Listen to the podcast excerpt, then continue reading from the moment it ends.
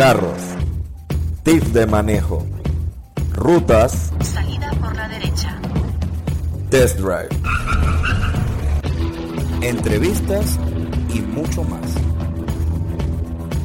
Bueno chicos, como van todos? Espero que estén pasando súper esta semana. Como es viernes de podcast, hoy les traemos un tema bastante interesante y nuevo. Este es nuestro episodio número 10 de la segunda temporada y les vamos a estar hablando sobre el Porsche Taycan, ya que este en estos días rompió el récord de Nürburgring sobre el carro más rápido eléctrico, pues o coupé eléctrico. Bueno, recordando el Taycan es eh, el carro que Porsche sacó con nombre original de Mission E, que era un carro eléctrico, pero ahora que ya el carro está próximo a ser vendido en las calles, bueno, su nombre es Taycan y este es un carro totalmente eléctrico, el cual va a traer una potencia de 600 caballos, lo cual es bastante. Estamos hablando de que este carro prácticamente puede estar a la talla fácil de un carrera turbo tal vez. Este auto fue probado en Nürburgring en estos días. Recordemos que Nürburgring es una pista en Alemania, también conocida como el infierno verde, que es donde normalmente las marcas prueban carros de alto rendimiento, ya que es una pista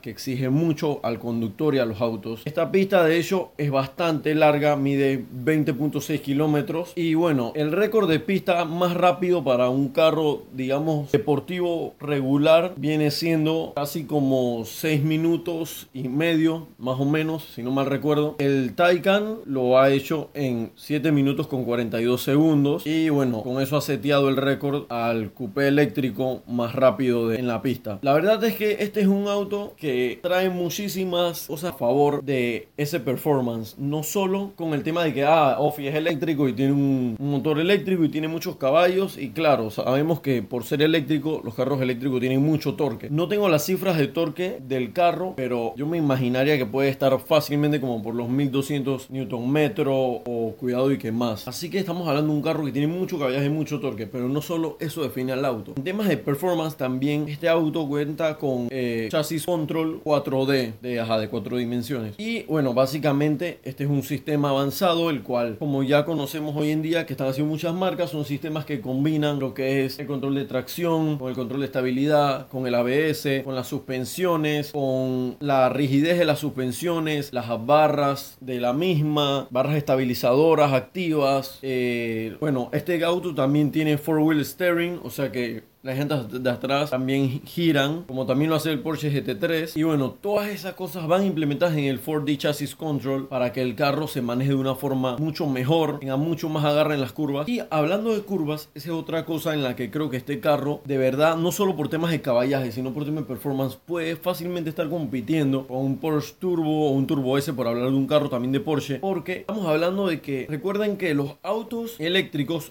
usan baterías, obviamente, y estas baterías normalmente van puestas en lo que vendría siendo como el suelo del auto, la parte de abajo. Y eso reduce significativamente el centro de gravedad del carro y lo baja más. Al bajar este, uno tiene mucho más agarre en las curvas. Así que estamos viendo un carro que aparte que tiene muy buen caballaje, tiene sistema de dirección en las cuatro ruedas, tiene barras activas, suspensión activa y todos estos sistemas añadido un bajo centro de gravedad, el cual puedo estar seguro va a brindarle una agilidad impresionante, ya sea desde que tú te estés cambiando de carril hasta que vayas a agarrar una curva, ya sea a velocidad lenta o a velocidad alta. Aparte de eso, también recordemos que una de las ventajas de tener un carro eléctrico es que la distribución de torque, el torque vectoring, donde quieres mandar el torque, se hace mucho más fácil que en un carro a combustión interna. Entonces, por esta razón, también pienso yo el carro va a estar agarrando curvas mucho más rápido, de forma mucho más agresivas que un carro regular. Y bueno, volviendo un poco a los stats del carro, como les comentaba, este carro tiene 600 caballos de fuerza, eh, se presume que va a ser el 0 a 100 en poco más de 3 segundos. Es un carro que fácilmente puede llegar a los 250 kilómetros por hora. Y bueno, o sea, no tengo duda de que también el torque del carro va a ser bastante, bastante alto. Lo que en cualquier rango de revoluciones o de velocidad, al momento en el que tú le exijas poder al carro, él te lo va a entregar. Y estoy seguro de que si estás en el auto, vas a sentir ese alón hacia atrás de la aceleración propia del auto. Porsche cada vez más está incrementando incrementando su rendimiento y sus Porsche cada vez está incrementando sus esfuerzos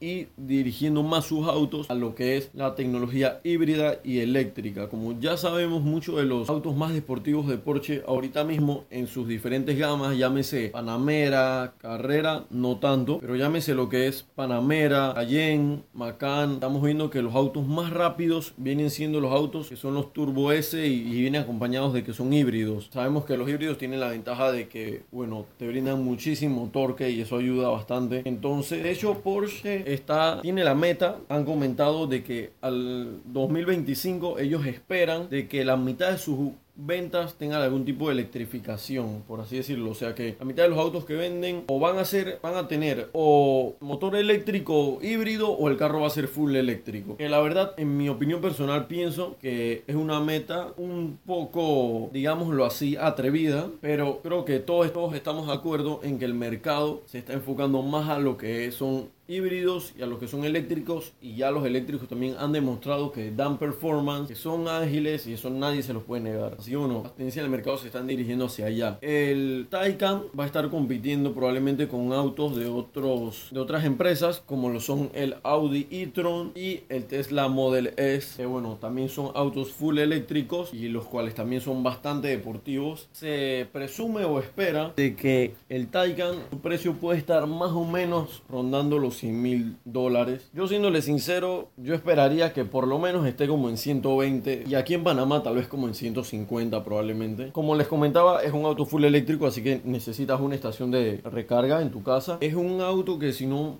mal recuerdo, la economía, digámoslo así, de combustible, pues el rendimiento de la electricidad viene siendo de casi 500 kilómetros, así que bueno, es una capacidad de carga bastante buena con la que creo que puedes hacer trayectos relativamente largos sin tener que recargar. Y bueno, la verdad no tengo dudas de que este carro de verdad que va a sentar precedentes en lo que es Porsche y bueno, no solo en Porsche, sino en las otras empresas también y en lo que es el mundo automotriz, ya que estamos hablando de un auto que viene siendo bastante barato. Ahora vas a tener un carro que probablemente le gana o compite con un turbo, un turbo S. Así que creo que la balanza va a cambiar bastante. Creo que muchas personas que probablemente tienen Panamera eh, piensen en migrar hacia el Taycan, no solo como les digo por temas de performance, sino también por temas de que me imagino el interior de este carro va a estar súper chévere, o sea, con muchísimas cosas electrónicas. Me imagino que, o sea, manejarlo va a ser una sensación de que estás en un auto del futuro, porque definitivamente creo que eso es un auto del futuro prácticamente. Así que bueno, espero que les haya gustado este podcast. Eh, ya saben que pueden encontrarnos en Spotify, en Anchor, que aparte nos permite estar en otras plataformas, también en Apple Podcast. Y bueno,